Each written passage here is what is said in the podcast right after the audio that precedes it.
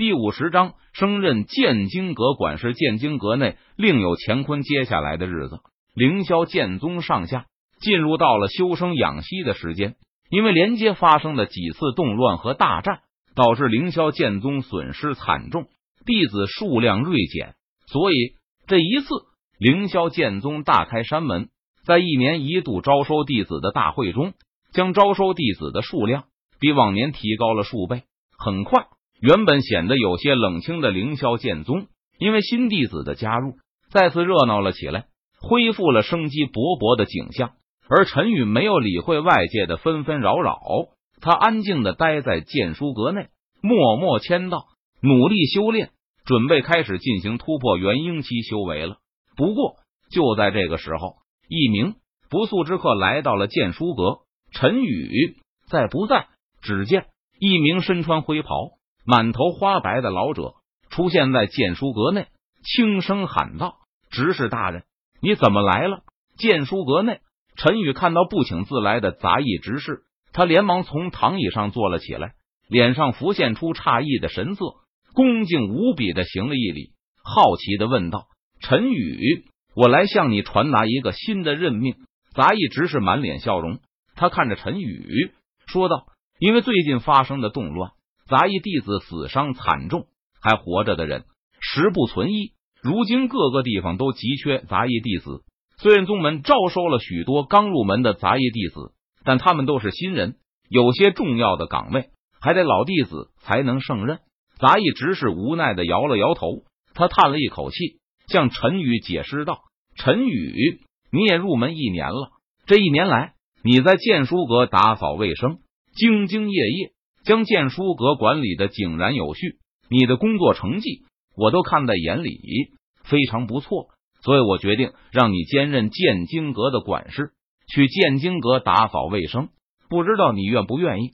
杂役执事看着陈宇，他先是夸奖了一番，然后出声询问道：“多谢执事大人的信任，弟子愿意担任剑经阁管事。只是执事大人，如果我去担任了剑经阁管事，那剑书阁怎么办？陈宇闻言向杂役执事抱拳行礼，感谢道。随后他话锋一转，反问道：“这你不用担心，我会给你安排两名新的杂役弟子，帮你打理剑书阁。”杂役执事听了陈宇的话后，他轻笑一声，说道：“如此甚好。”陈宇点头应道：“那这事情就这么说定了。这是出入剑经阁的令牌，你要拿好了。”否则，一旦丢了，守卫是不会让你进入剑经阁的。我还有其他事情要忙，就先走了。杂役执事临走前，将一块令牌交给了陈宇后，他便转身离去了。陈宇手中拿着令牌，他目送杂役执事的身影消失在道路尽头。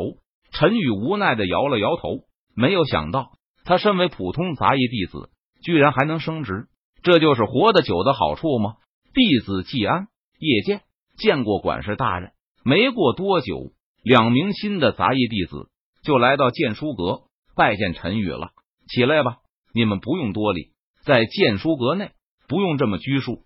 只要你们平时认真工作，将剑书阁打理的整洁干净了，我是不会太干涉你们自由的。陈宇见状，脸色淡然，他摆了摆手，说道：“是管事大人。”季安和叶剑两人闻言，他们纷纷点头称是道：“对了，这是炼气诀和基础剑诀，你们有空的时候就修炼一下，可以锻炼身体，延年益寿。”陈宇似乎想起了什么，他出声说道：“只见陈宇右手指尖朝着季安和叶剑两人的额头点了一下，两颗金色的光团瞬间没入他们的眉心之中。”陈宇看着季安和叶剑两人。他又回想起了一年前自己和王博第一次相见的场景，触景生情。陈宇按照传统，学着王博将练气诀和基础剑诀传授给了季安和叶剑两人，不求季安和叶剑两人未来能有多大的成就，但愿他们能够长命百岁。随后，陈宇带着季安和叶剑两人来到了剑书阁一层的房间，安排他们住在这里。而陈宇则是搬到了建书阁二层，原来王博的房间去住了。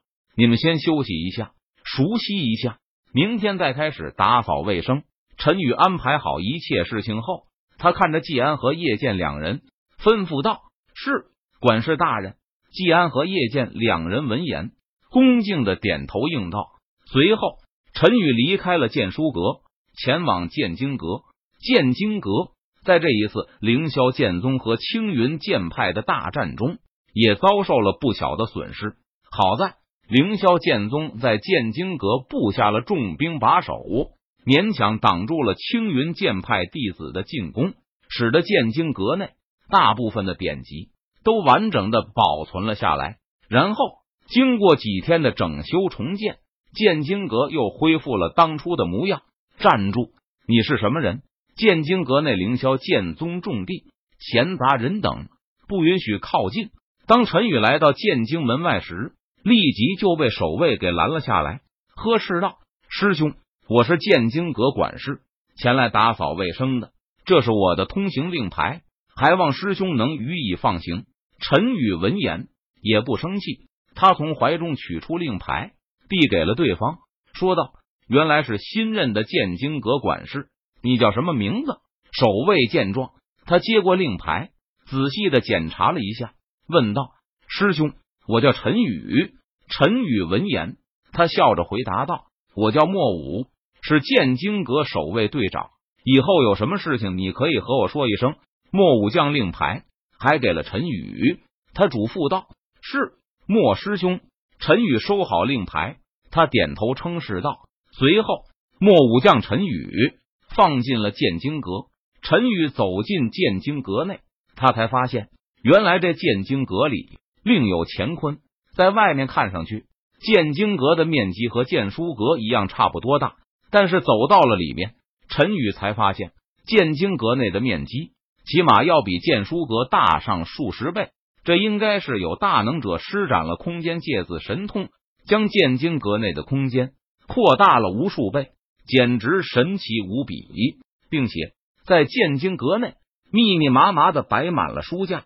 那无数的修炼典籍数不胜数，让陈宇以为自己来到了一个书的海洋。